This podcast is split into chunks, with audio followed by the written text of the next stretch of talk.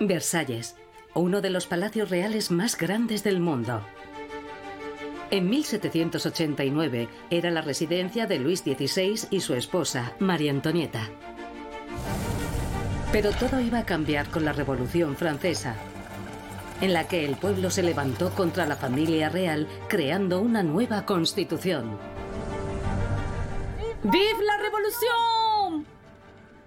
La Revolución Francesa se considera un acontecimiento decisivo en la historia del mundo.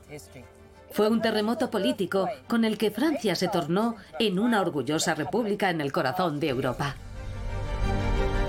Aquel gran levantamiento en Francia convirtió a María Antonieta, la imagen de los parisinos asaltando la Bastilla y la guillotina en verdaderos símbolos, inspirando movimientos revolucionarios en todo el mundo. Es una historia conmovedora, pero está llena de tergiversaciones, exageraciones y de algunos de los mayores mitos de la historia. ¿Fue realmente María Antonieta la causa de todos los problemas? ¡Que coman pasteles! ¿Era tan tonta y frívola como se la suele retratar? A ojos de hoy, lo que nos puede resultar sorprendente sobre María Antonieta es lo inteligente que era y la sagacidad política que tenía. ¿Y cómo condujeron las mentiras sobre María Antonieta a su ejecución? Solo me queda la sangre. Tómala. Pero no me hagas sufrir más.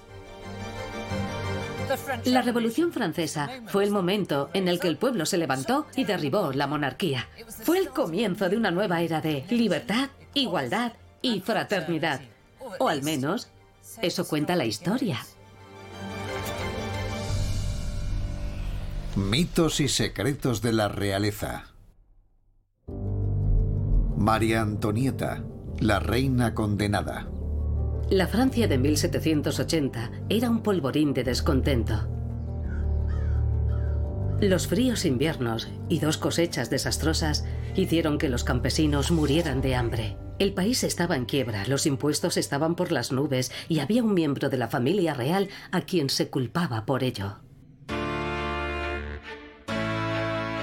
María Antonieta era una princesa austriaca.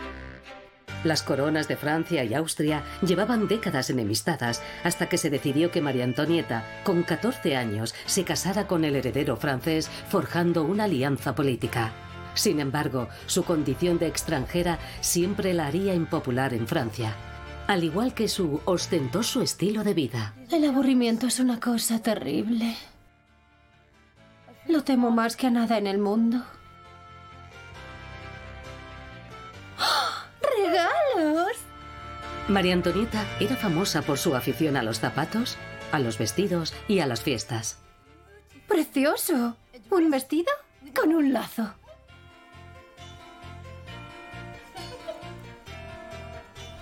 Relatos exagerados y ridículos sobre los excesos de María Antonieta circulaban por todas partes. Se había convertido en la Diana, en lo que ejemplificaba todo lo que iba mal en una Francia descontenta y hambrienta. De hecho, el embajador estadounidense, que era Thomas Jefferson, llegó a decir sobre ella, si no hubiera habido reina, no habría habido revolución. Se supone que María Antonieta pronunció una de las frases más famosas de la historia. Se dirigió a sus hambrientos súbditos y exclamó, que coman pasteles.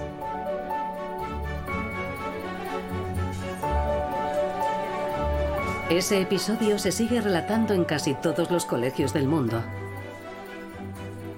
Para mostrar la indiferencia de la reina hacia su pueblo. Pero, ¿realmente dijo eso? Para empezar, la frase en francés es Quilmons de la brioche. Habla del brioche, un bollo hecho con huevo, pero la traducción que coman bollos hechos con huevo no es tan pegadiza. De todos modos, hay un problema más importante. No hay ninguna prueba de que María Antonieta dijera esas palabras, ni documentos, ni informes de testigos presenciales, nada. Sí que está documentado que la frase la pronunció otra reina francesa, la esposa de Luis XIV, un siglo antes. Hasta 50 años después de la muerte de María Antonieta, no se le atribuyó a ella la frase. Incluso ya se decía entonces que era un rumor que no era cierto. Pero los políticos e historiadores de todo el mundo seguían intentando explicar la causa de la revolución. Les hacía falta un chivo expiatorio para completar su relato, y en el siglo XX el mito ya se había fijado. Este es un libro estadounidense de historia de 1918 y dice así, cuando la corte, completamente abrumada por las deudas, había ahogado tanto al pueblo con los impuestos que los había dejado sin pan para comer. María Antonieta gritó, si no tienen pan, que coman pasteles. Esas palabras se pusieron en su boca para demostrar lo desconectada que estaba de la realidad. Y lo que es peor, se utilizó para justificar los sangrientos acontecimientos que se iban a producir. Ya antes de la revolución, la reina sabía que muchos de sus súbditos la odiaban. Al ser austriaca, la veían como el enemigo. Derrochaba dinero en ropa y peinados extravagantes. Me pregunto si sería posible hacer un peinado con forma de barco. Un barco con velas. Parecía demasiado frívola para ser una buena reina. Y poco antes de la revolución, María Antonieta contraatacó, tratando de ofrecer una imagen más responsable. Mathieu, ¿qué estamos viendo en este lienzo? Es un retrato de María Antonieta con sus hijos. Y es muy importante porque es una representación política de la nueva reina de Francia. Al principio se la consideraba una mujer egoísta. Y en este retrato quiso ser representada como reina de Francia. Aquí podemos ver a su hija mayor, que nació en 1778. Este es el primer delfín, a la derecha, que murió justo antes de la Revolución. Y en el centro está el nuevo delfín. María Antonieta también buscó otras formas de mejorar su imagen pública. A María Antonieta le encantaban los niños y acogió a algunos huérfanos de la corte y financió su educación. ¿Lo hizo por un sentimiento sincero o porque le ayudaría a contrarrestar su imagen de persona egoísta? Yo creo que fue por ambas cosas. Sí, creo que fue muy sincera cuando se ocupó de esos niños. Pero es probable que también tuviera presente la imagen que se tenía de ella. Los historiadores actuales están reevaluando el papel que María Antonieta tuvo en la Revolución Francesa. Cada vez se la considera más como una participante activa que como una víctima pasiva. Durante la Revolución adoptó una posición mucho más política que su marido en la Revolución, porque entendió lo que estaba ocurriendo en aquel momento y tomó decisiones, probablemente no las mejores. En cambio, su marido no tomó ninguna. Él no sabía qué hacer. En ese momento ella fue la verdadera reina de Francia. Sus detractores la apodaron Madame Déficit porque decían que había llevado a Francia a la bancarrota, pero eso era otro mito. Los franceses habían acumulado una deuda gigantesca durante la Guerra de la Independencia de Estados Unidos, en la que Francia apoyó a los rebeldes contra la corona británica. La guerra había terminado cuatro años antes y Francia seguía sin poder cuadrar las cuentas. Francia apoyó la guerra de la independencia de Estados Unidos. Aquello supuso un coste de unos 1.500 millones, cuando el presupuesto anual era de unos 600 millones. Es decir, se gastó más de dos veces y medio el presupuesto anual de Francia. Vaya. Una deuda enorme que, una vez terminado el conflicto, pocos años después, los estadounidenses decidieron no reembolsar al pueblo francés. Así que estos serían los ingresos de Francia. Sí. ¿La ropa de María Antonieta? Sí. Y el coste de la guerra para ayudar a Estados Unidos sería así. Sí, Francia no se recuperó de ese déficit. Así que tal vez eso explique la revolución.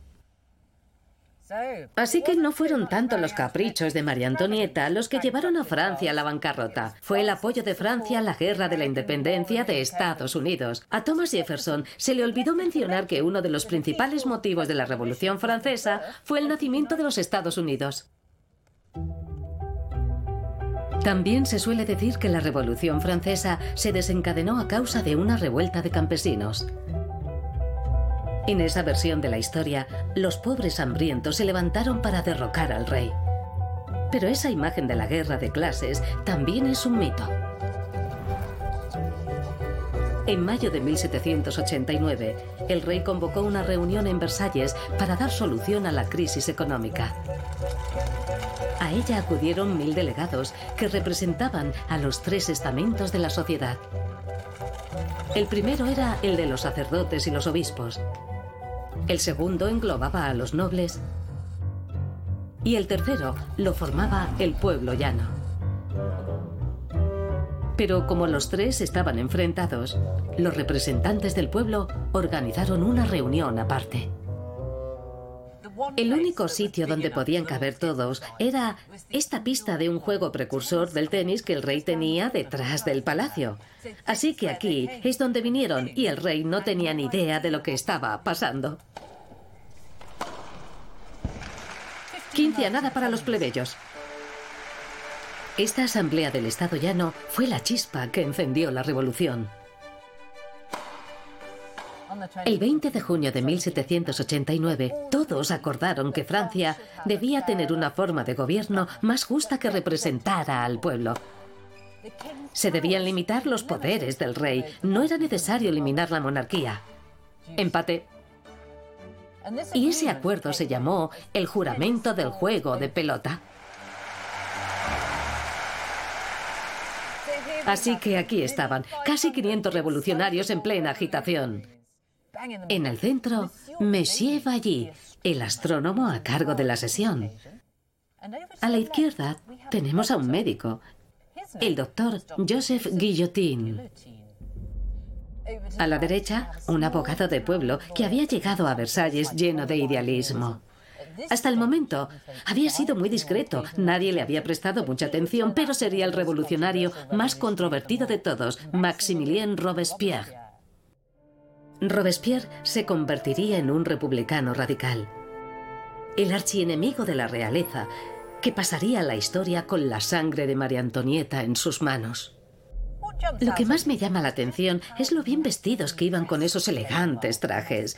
No eran campesinos o trabajadores. Es evidente que eran miembros de la burguesía. Lo que nos recuerda que esta revolución fue dirigida por la clase media alta. Ventaja burguesía. Juraron no separarse hasta que se estableciera una constitución. Es un momento maravilloso de idealismo que ocurrió aquí en un juego de pelota. Sí, es muy emocionante. Quienes se reunieron aquí el 20 de junio pensaban en cómo podían mejorar el país, cómo podían reformar Francia, dotarla de una constitución, que es en lo que se basa el juramento del juego de pelota, aunque la unidad que había entre ellos era bastante endeble. ¿Cuáles fueron las principales facciones que se formaron?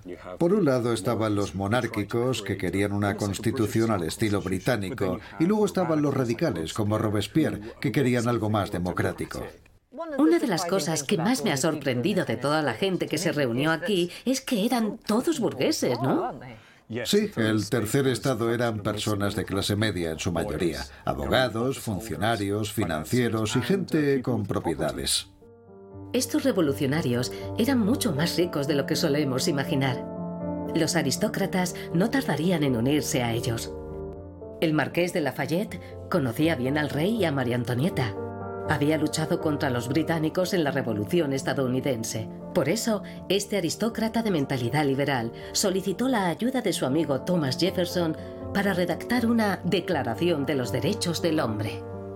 El borrador que Lafayette presentó a la Asamblea Nacional el 11 de julio de 1789 fue fruto de esa colaboración. Así que en muchos sentidos Jefferson contribuyó a dar forma a los principios fundacionales de la Revolución. Así que los franceses habían ayudado a los estadounidenses en su revolución contra los británicos. Es bonito pensar que después Jefferson con Lafayette devolvieron el favor y ayudaron a los franceses a hacer su propia revolución. Desde luego. Durante aquellos turbulentos tiempos, María Antonieta se fue involucrando cada vez más en la política. Por lo general, adoptó una postura más dura que su marido contra la revolución y suplicaba a Luis que se defendiera. Pero el juramento del juego de pelota había encendido la mecha. Un mes más tarde, en las calles de París comenzaron las protestas por la escasez de pan. Esta es la parte de la ciudad que se conoce como la Bastilla. Muchas de las manifestaciones de París se siguen iniciando aquí en recuerdo del 14 de julio de 1789, cuando el pueblo asaltó la fortaleza. La toma de la Bastilla se considera la materialización de la revolución del pueblo. Una multitud con pancartas marchó hasta la prisión más famosa de la ciudad. Un centenar de ellos murieron y pasaron a ser mártires de la revolución. En Gran Bretaña, una revista publicó Los pobres y desdichados prisioneros del Estado, que languidecieron durante años en una morada execrable, han sido liberados. Nadie iba a olvidar jamás el 14 de julio. Todos los años, los franceses lo conmemoran como el Día de la Bastilla, la fiesta nacional de la Francia republicana. Hace tiempo que la Bastilla desapareció. Su lugar lo ocupa ahora el Teatro de la Ópera. Sin embargo, la toma de la Bastilla se recuerda como el momento en el que todos los presos políticos fueron liberados y se abolió la monarquía. Pero, ¿cuánto de todo esto es cierto? Muchos piensan que estaba llena de revolucionarios que fueron liberados, pero eso no es así, ¿no? No es así, no. Cuando asaltaron la Bastilla, allí solo había siete prisioneros, y no se podía decir que fueran presos políticos en ningún caso. Había cuatro falsificadores que volvieron a ser detenidos después de su liberación. Había dos personas que ahora se considerarían pacientes psiquiátricos. Uno de ellos era un irlandés muy viejo, Major White, que lo habían encerrado porque creía que era Julio César y un libertino, un delincuente sexual. ¿Un libertino? Un libertino. ¿Cómo describieron los revolucionarios su actuación en la Bastilla? Bueno, la caída de la Bastilla tuvo un efecto propagandístico para los revolucionarios, porque podían presentar la toma de la Bastilla como la toma de un símbolo opresivo de la tiranía de la corona. Pero aquel día sacaron a los siete prisioneros en un desfile por las calles de París como víctimas de la opresión, cuando no lo eran en absoluto. La idea de que la caída de la Bastilla supuso el fin de la monarquía es otro mito. De hecho, durante los tres años siguientes, el rey retuvo un papel constitucional clave. Pero como el Día de la Bastilla se convirtió en una celebración de la República, el apoyo que se le dio a la monarquía en los compases iniciales se olvidó enseguida. Aún así, la bandera nacional francesa nos da un indicio sobre el papel que el rey desempeñó durante este primer periodo. Los revolucionarios sustituyeron la que llevaba la flor de lis de la realeza por la tricolor roja, blanca y azul, la bandera del pueblo. ¿O no? ¿Qué simbolizan los colores de la bandera francesa? El rojo y el azul eran los colores de París. Y quizá penséis que el blanco debe ser el color de la libertad. Nada más lejos de la realidad, el blanco era el antiguo color de la familia real borbónica. Así que la bandera representaba un compromiso entre el rey y los revolucionarios. Y así fue como después de la caída de la Bastilla le convencieron para que luciera la escarapela tricolor en el sombrero como señal de que estaba conforme con los cambios. Pero María Antonieta no estaba conforme con los cambios, sino cada vez más preocupada en privado, se encargó de dejar claro que odiaba la nueva bandera nacional. Tendemos a pensar que los revolucionarios se unieron al clamor de libertad, igualdad y fraternidad desde el principio. Pero, ¿hasta qué punto eran igualitarios? Decidieron que solo las personas más ricas, mayores de 25 años, podían votar a los diputados de la Asamblea Nacional, es decir, solo el 15% de la población. Y por supuesto estamos hablando de hombres, en eso se basa la fraternidad. Ah, y aquí hay una dama, por fin. La he estado buscando. ¿Qué habían estado haciendo las francesas todo este tiempo? Tres meses después del asalto a la Bastilla, 10.000 mujeres de los mercados de París, muchas de ellas armadas, marcharon sobre Versalles. Indignadas por el coste del pan, pedían que el rey distribuyera harina. Incluso amenazaban con decapitar a María Antonieta. Al final se conformaron con atacar su regio lecho y la familia real se vio obligada a abandonar Versalles y trasladarse a París. Las mujeres no se quedaron atrás en esta revolución. En Francia en aquella época había una feminista maravillosa llamada Olympe de Gouges. Aquí la tenéis. Y ella respondió a los escritos de Jefferson y Lafayette sobre los derechos del hombre con una cosa escrita por ella, la Declaración de los Derechos de la Mujer.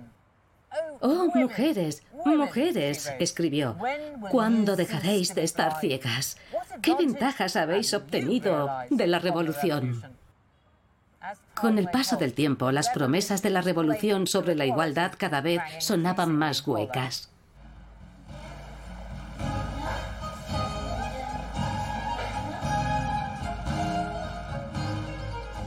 Durante los tres años siguientes, la Asamblea Nacional entabló una suerte de baile diplomático con el rey.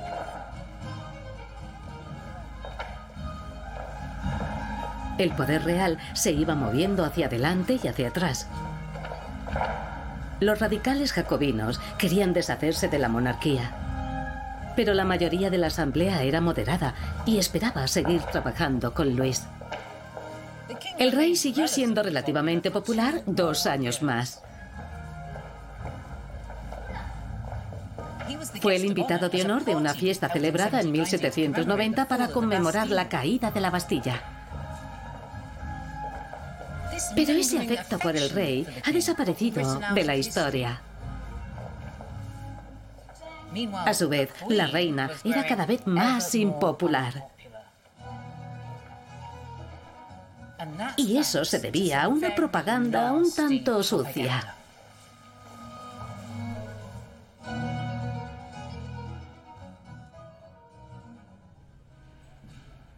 Charles Eloi Vial, de la Biblioteca Nacional de Francia, ha investigado la trama de peligrosas mentiras construida en torno a la reina. Charles Eloi, ¿qué estás mirando? Bueno, aquí tenemos una de las primeras caricaturas de María Antonieta. Ya tenía mala fama y no era muy popular. Es una caricatura monstruosa en la que aparece representada como una sirena, con cola de escamas, dientes afilados y cuernos. ¿Y hay peores imágenes sobre ella?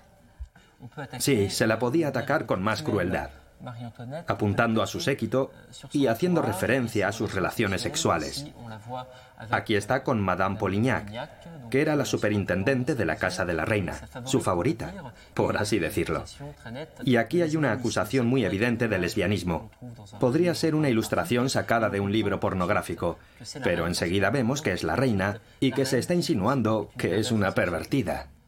¿Hay más imágenes sobre su vida privada? Sí, mira. Estas son un poco posteriores. Aquí la vemos con un funcionario y ese es Luis XVI. Que entra. Y lo sorprende infraganti. Así que tenemos a la esposa, el amante y el marido. Exacto. ¿Crees que puede ser que hubiera algunos sentimientos negativos hacia el rey? Pero, como no se podía criticar al rey, los enfocaron hacia su esposa. A través de estas imágenes, también se da la impresión de que el rey es débil ante su mujer, que es impotente, e incluso podemos suponer que los hijos de María Antonieta no son suyos y que el heredero es ilegítimo. Y que si María Antonieta le hace aceptar sus infidelidades, bien podría también hacerle admitir una traición política, o que favoreciera los intereses austríacos o de otros países. Todo su reinado, la corte entera, puede ponerse en entredicho. ¿Cuál era la motivación de quienes producían y vendían estas imágenes? Era una motivación política. Se produce una disociación. Por un lado está María Antonieta, el ser humano, la persona, y por el otro, la depravada sexual que despilfarra el dinero. Durante la revolución se ve muy claro que se la muestra como un monstruo. El incómodo baile con la Asamblea Nacional estaba a punto de llegar a su fin. Los bulos sobre María Antonieta eran salvajes e implacables y el poder del rey se iba minando poco a poco. María Antonieta fue más perspicaz que su marido y se dio cuenta de que sus vidas estaban en peligro. Por fin convenció al rey para que tomara medidas drásticas. En la medianoche del 20 de junio de 1791, la familia real se escabulló del palacio. Se habían vestido como una familia burguesa normal y corriente. Les esperaba un carruaje que ya estaba preparado. Subieron y salieron de París. Parecía que habían escapado de los revolucionarios. Debieron lanzar el mayor suspiro de alivio de toda su vida. El carruaje se dirigía hacia el este por carreteras secundarias. Algunos decían que habían decidido salir de Francia, otros que pretendían gobernar desde un palacio cerca de la frontera. En cualquier caso, en 24 horas se acercaban a la seguridad de los Países Bajos, entonces ocupados por Austria. Pero cuando llegaron a la ciudad de Bahrein, todo se torció. ¡Deténganse! Los oficiales querían saber quiénes viajaban en el carruaje y el jefe de correos dijo, un momento, yo conozco esa cara. Reconoció al rey porque su retrato estaba impreso en el papel moneda. ¡Maldición! La jugada les había salido mal. El rey, María Antonieta y los niños fueron devueltos a París, sumidos en la vergüenza. A María Antonieta el pelo le había encanecido casi de la noche a la mañana. La confianza en el rey se hizo añicos y se le destituyó del poder. Pero entonces, Jean Valli, el astrónomo revolucionario partidario de la monarquía, soltó una gran mentira. Afirmó que el rey y María Antonieta habían sido secuestrados, obligados a abandonar París contra su voluntad. Sorprendentemente, le creyeron. El 15 de julio de 1791, la Asamblea Nacional restituyó al rey, quien aprobó finalmente la nueva constitución. Aquello se consideró un nuevo amanecer para la revolución. La Asamblea quería adoptar una nueva forma de vida basada en la ilustración y el progreso. Se entusiasmaron con los últimos avances de la ciencia, la filosofía y la tecnología, incluidos los vuelos. La historia de la Revolución Francesa suele asociarse a la anarquía y a la destrucción a la toma de la Bastilla y la ejecución de María Antonieta. Pero los revolucionarios también estaban ansiosos por aportar racionalidad y progreso al mundo. Hubo un científico que se animó a hacer volar un globo, inventado poco tiempo antes desde París hasta un pueblecito a 80 kilómetros de distancia. Y se llevó montones de ejemplares de la flamante Constitución. La Constitución de la Nueva Francia. Muy importante. Y claro, siendo francés, también se llevó algún refrigerio. Un poco de pan recién horneado, aquí tiene Monsieur. Un picnic de pollo asado. Y... ¿Cómo no? Una botella de vino. Bon voyage.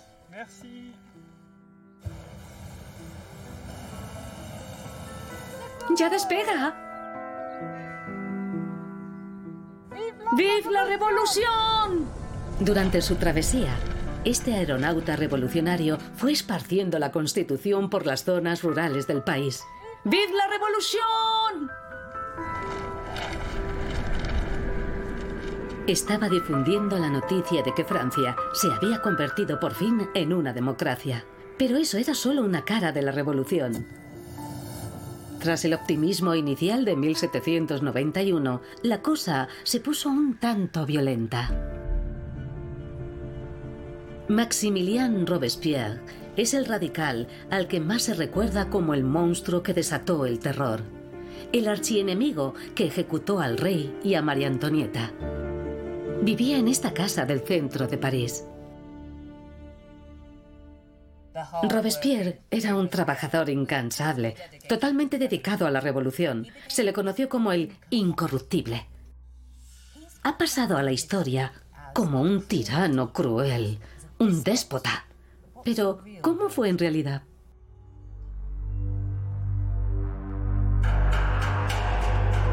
Este es el principal tribunal de justicia de París, donde se inició el periodo del terror. Marisa, mucha gente piensa en Robespierre como una persona viperina y cruel. Pero dime, ¿tenía algunos rasgos redentores que me podrían sorprender? Era un hombre muy idealista, muy humanitario, lo cual te puede sorprender, pero es así. Se oponía a la pena de muerte. Hasta mayo de 1791 trató de conseguir la abolición de la pena de muerte porque decía que era una barbaridad y que no frenaba la delincuencia. Era muy partidario de la igualdad de derechos, lo que incluía a los judíos, que eran la mayor minoría religiosa de Francia en aquel momento, y mucha gente no quería otorgarles derechos políticos. Robespierre defendió sus derechos.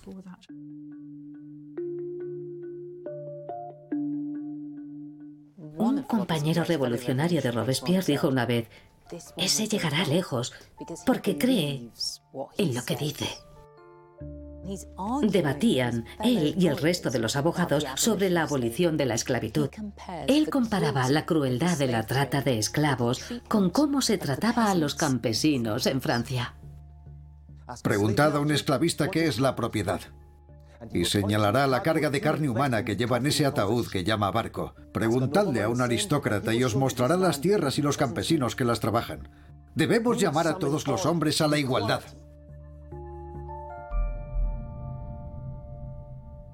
Pero en agosto de 1792, muchos revolucionarios temían por el futuro de la joven república. Francia estaba desgarrada por la guerra civil y amenazada por ejércitos extranjeros, el principal enemigo era la patria de María Antonieta, Austria. La familia real estaba encarcelada y el rey fue juzgado por traición. Una amplia mayoría de la Asamblea Nacional lo declaró culpable. El 95% de los 700 delegados votaron en su contra. A continuación, tenían que decidir qué castigo se le imponía, destierro, prisión o guillotina. Recordemos que Robespierre estaba en contra de la pena de muerte. Bueno, pues cambió de opinión, lo que significaba que el destino del rey pendía de un hilo. Sí, la pena de muerte es un crimen injustificable, salvo cuando se desea proteger la seguridad pública. Pronuncio con pesadumbre esta fatal verdad. Luis debe morir para que la patria viva. Mientras el rey estuviera vivo, sería la figura que sus partidarios enarbolarían en su lucha. Su mera existencia justificaba la contrarrevolución y supondría el derramamiento de mucha sangre francesa. Así que ejecutas a un hombre para salvar la vida de muchos. El fin justifica los medios. Es racional y despiadado.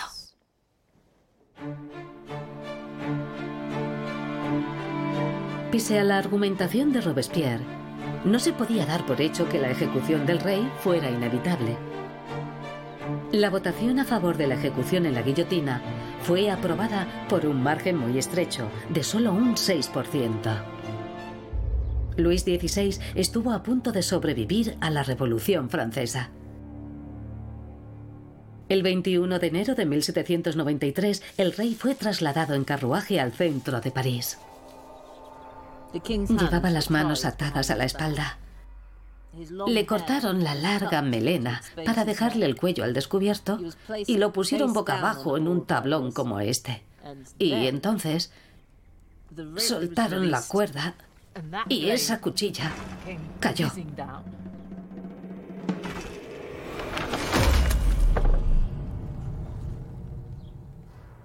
Después los guardias sacaron su cabeza de la cesta y la agitaron en el aire para que la multitud pudiera verla y gritaron ¡Viva la República! María Antonieta, cautiva en la cárcel, escuchó los vítores de júbilo que anunciaban la muerte de su marido.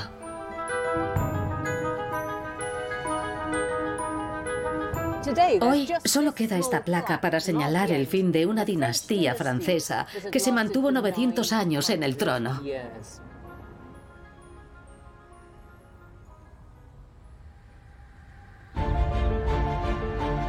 La ejecución del rey marcó el inicio del reinado del terror.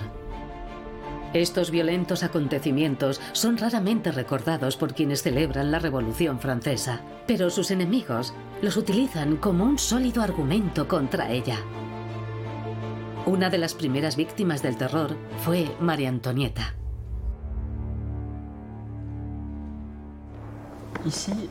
Esta es una imagen de la época sobre el juicio de María Antonieta, en la que se la identifica perfectamente. Aquí vemos al abogado, Fouquier Ville, que va a enunciar los cargos contra ella. A ojos de hoy, lo que nos puede resultar sorprendente sobre María Antonieta es lo inteligente que era y la sagacidad política que tenía. Tenía una visión sobre el futuro de Francia, aunque pudiera estar equivocada, pero tenía un objetivo y quería cumplirlo. En 1789 estableció una red de correspondencia con Viena, Bruselas, Suiza, Londres, Madrid, Nápoles.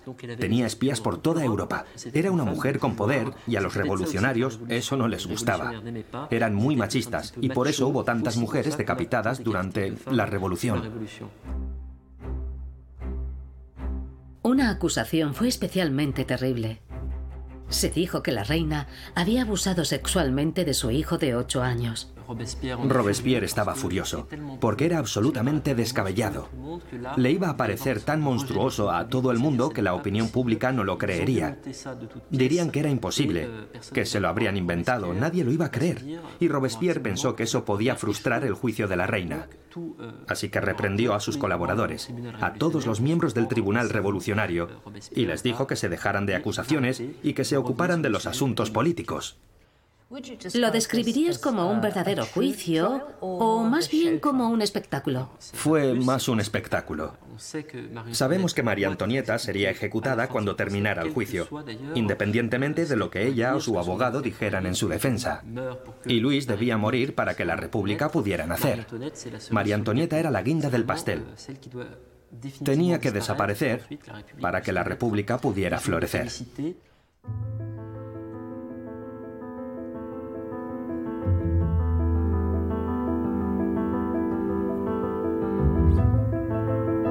Este es el lugar exacto donde se situaba la celda de la prisión en la que María Antonieta pasó los últimos 75 días de su vida. En el momento de su ejecución tenía 37 años. No se le permitió ver a sus hijos, de los que la habían separado dos meses antes. Le escribió una carta de despedida muy conmovedora a su cuñada. Le decía, le envío un beso con todo mi corazón, al igual que a mis pobres y amados hijos. Dios mío, qué desgarrador es dejarlos para siempre.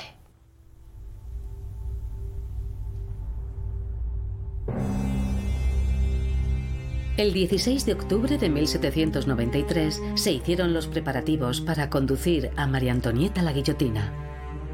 En su celda le pusieron un sencillo vestido y antes de salir tuvo a su verdugo frente a ella.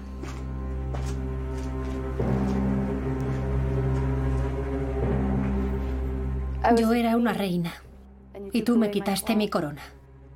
Una esposa y mataste a mi esposo. Una madre y me has privado de mis hijos. Solo me queda la sangre. Tómala, pero no me hagas sufrir más.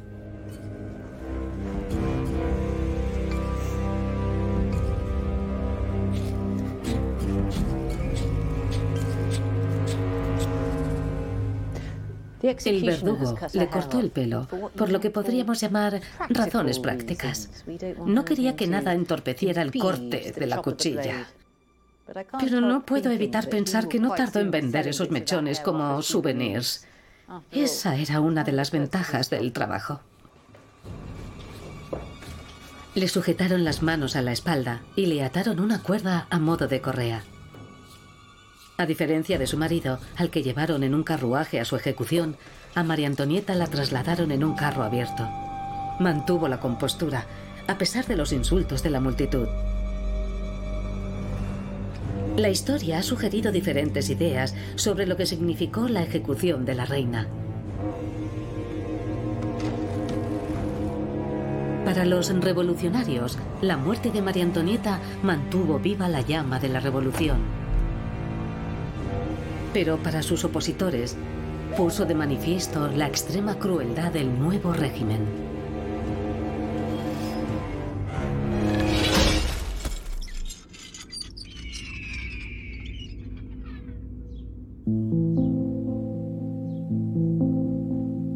El terror se utilizó para destruir a la oposición y garantizar el sometimiento de los ciudadanos.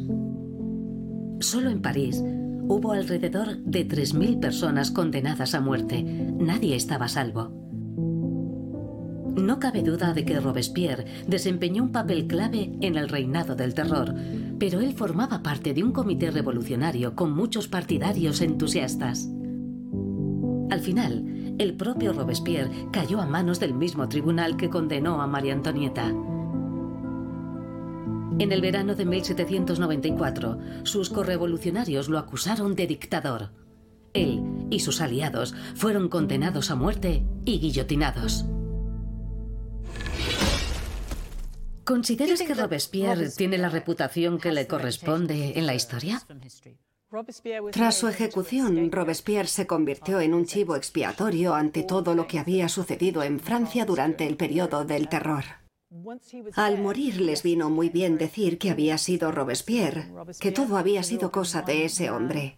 Decían que él había sido el cerebro del reinado del terror, como si fuera una araña en el centro de su tela, la única persona que lo había manejado todo. Y eso es absurdo. Es frecuente pensar que la revolución se limitó a la propia Francia. Pero en aquella época los países vecinos estaban aterrorizados ante la posibilidad de que las ideas revolucionarias se extendieran por toda Europa. Y en 1793 Francia se vio envuelta en una violenta guerra contrarrevolucionaria.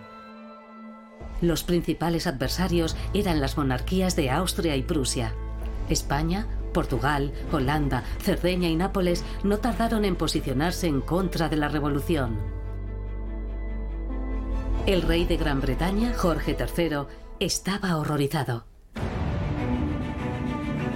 La ejecución de Luis y María Antonieta fue la gota que colmó el vaso. Y en 1793, Gran Bretaña se unió a la coalición europea consagrada a restaurar la monarquía francesa. Una fuerza naval británica puso rumbo al puerto de Tolón, al sur de Francia. Pero la expedición fracasó, en gran medida, a causa de la brillante actuación de un joven oficial de artillería republicano, Napoleón Bonaparte. Le llamaban el Pequeño Cabo, aunque en realidad no era tan bajito. Medía 1,70, una estatura bastante normal, pero pensamos que era bajito porque la propaganda británica se encargó de que se creyera que era así. Lo hizo muy bien en Tolón. Y ya sabemos que pronto Europa oiría hablar mucho más de él. La Revolución Francesa ha pasado a la historia por haber puesto fin al régimen autocrático en Francia. Pero, ¿fue así realmente?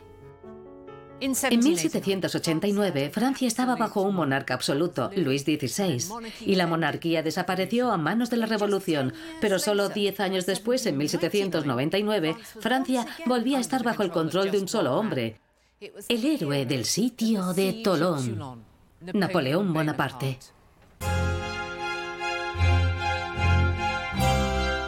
Napoleón se iba a convertir en el hombre más poderoso de Europa. En este cuadro vemos su coronación y la de su esposa Josefina como emperador y emperatriz de Francia. Pero en 1814, después de que la coalición lo depusiera, volvieron a poner a un Borbón en el trono francés. Esta nueva dinastía reinó durante 15 años. Pero a todos ellos la historia les deja fuera porque había más revoluciones francesas en camino. No obstante, la que se recuerda como la verdadera Revolución Francesa es la de 1789. Mike, ¿crees que la Revolución Francesa es la decana de las revoluciones? Sin duda. Es la que marca la pauta para los revolucionarios posteriores. Me refiero a los revolucionarios de Europa y de todo el mundo. La que les indica lo que hay que hacer y lo que no. Y en 1917, Lenin, Trotsky y otros bolcheviques que toman el poder en Rusia ven la Revolución Francesa como una lección, como una inspiración. Los líderes de la Revolución rusa se apropiaron del simbolismo de la francesa. Trabajadores marchando por las calles, disturbios y levantamientos, y el asalto de importantes edificios estatales. Incluso las multitudes cantaban la marsellesa. Lenin admiraba a los revolucionarios franceses. Hizo erigir estatuas de Robespierre en Moscú y San Petersburgo. Lenin y sus compañeros bolcheviques se describían a sí mismos como jacobinos gloriosos. Lo que más le atraía a Lenin de la Revolución Francesa era el tribunal revolucionario y el terror de Estado. Igual que Luis XVI y María Antonieta fueron ejecutados, los revolucionarios rusos mataron al zar y a la zarina. La Revolución Francesa también se ha tomado como modelo de actuación contra todas las formas de opresión, sobre todo en Francia. Desde las protestas de mayo del 68 en París hasta las manifestaciones de los chalecos amarillos contra las reformas del gobierno de Macron. Pero la gente no siempre es sincera sobre el legado de violencia, dictadura y derramamiento de sangre de la revolución. La Francia de hoy tiene una relación complicada con la Revolución Francesa. Este extraordinario edificio, ¿o es una escultura? Se inauguró en 1989 para conmemorar los 200 años de la Revolución. Lo bautizaron como el Gran Arco de la Fraternidad, en referencia a los ideales revolucionarios. El presidente Macron se refiere a menudo a estos ideales y en 2018 celebró la Fraternidad de Francia con Estados Unidos ante el Congreso estadounidense. Nuestras dos naciones están arraigadas en el mismo suelo, fundadas en los mismos ideales, los de las revoluciones estadounidense y francesa. Hemos trabajado juntos por los ideales de libertad, tolerancia e igualdad de derechos. Pero, al igual que muchos de sus compatriotas, Macron rara vez menciona el terror de 1793. Me parece que los franceses han querido suprimir los aspectos más terribles de su revolución, de su historia nacional. ¿Por qué vas a querer fijarte en los episodios de tu nación que te hacen quedar mal? Mientras que los franceses suelen pasar de puntillas sobre el régimen del terror, los británicos recuerdan una versión muy diferente de la historia. En Gran Bretaña tenemos una larga tradición de utilizar el terror como una advertencia contra los ideólogos que llevan las cosas demasiado lejos. Y puede que eso explique la popularidad de la revolucionaria novela de Charles Dickens, Historia de dos ciudades. Habla de lo que ocurre cuando la brutalidad de la revolución se va de las manos. Y dice así, más frutos que de libertad, igualdad y fraternidad ha dado de muerte. Oh, guillotina. Con las figuras de cera de Madame Tussaud, el terror se convirtió en una obsesión nacional. A principios del siglo XIX, Tussaud escapó de Francia a Inglaterra y estableció su museo en Londres. Exponía las cabezas de cera de varias víctimas de las ejecuciones, incluida la de María Antonieta. Madame Tussaud llegó a afirmar que tenía la cuchilla original de la guillotina. Gran Bretaña nunca olvidaría el terror. Los estadounidenses tienen otra perspectiva de la Revolución Francesa. Son grandes admiradores de Lafayette, el revolucionario moderado que les ayudó a obtener su propia independencia. Ven la Revolución Francesa a través del prisma de su propia revolución y por esa razón creo que tienden a ver la Revolución Francesa como más radical, más extrema, más violenta, pero también menos exitosa, porque la Revolución Francesa llevó al terror y a la dictadura de Napoleón Bonaparte. Me gusta esta idea de que la revolución de los estadounidenses es mejor que la de los franceses. Todavía hay gente en Francia que nunca permitirá que el terror se elimine por completo de la historia. La Basílica de Saint-Denis es el lugar donde reposan eternamente la mayoría de los reyes y reinas de Francia, incluidos Luis XVI y María Antonieta. Y todos los años, en el aniversario de la ejecución del rey, aquí se reúne un pequeño grupo de monárquicos, algunos luciendo el blanco borbónico.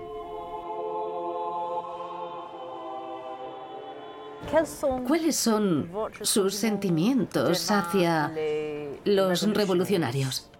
Ira. Absoluta. Acabaron con la realeza, que es fruto de la inspiración divina. Y ahora estamos en la situación más catastrófica dos siglos y medio después. La monarquía es sinónimo de estabilidad. En Inglaterra tenéis mucha estabilidad. Eso está muy bien. Tenéis una reina fantástica. Si me fuera de Francia, iría a Inglaterra. Ah, ¿por la reina? Sí. Sí. ¿Por la reina Isabel? Por la reina. Adoran a la reina. ¿Me podría decir qué piensa usted de la figura de la reina María Antonieta? No se la ha entendido.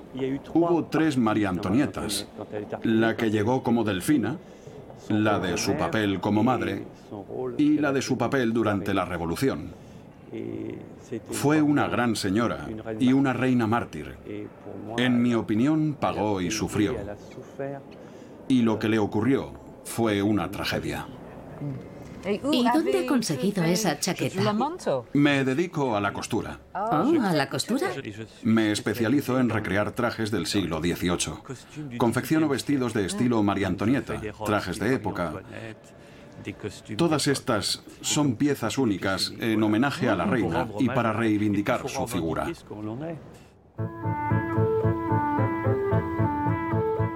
Parece que la reputación de María Antonieta se está reconsiderando. En lugar de como esa figura odiosa cuyas frívolas palabras desataron la revolución, muchos la ven ahora con más compasión. Esta exposición en París rinde tributo a su vida y a su imagen. El mundo de la moda la adora. Aquí tenemos a John Galliano recreando su estilo para Dior. Parece ser que la moda no se cansa del glamour trágico de la reina condenada.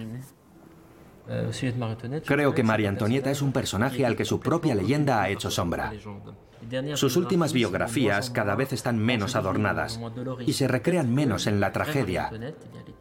Puede que la verdadera María Antonieta esté por descubrir. La revolución es un mito nacional conmovedor para la República Francesa. Es una historia impactante que no deja de contarse en todo el mundo, sin obviar una sola de las exageraciones y manipulaciones. Desde la emocionante toma de la Bastilla hasta la trágica ejecución de María Antonieta, todo el mundo escoge sus momentos favoritos para contar su propia versión de la Revolución Francesa. Y va a ser casi imposible que el bulo de que María Antonieta dijo que coman pasteles desaparezca de la historia.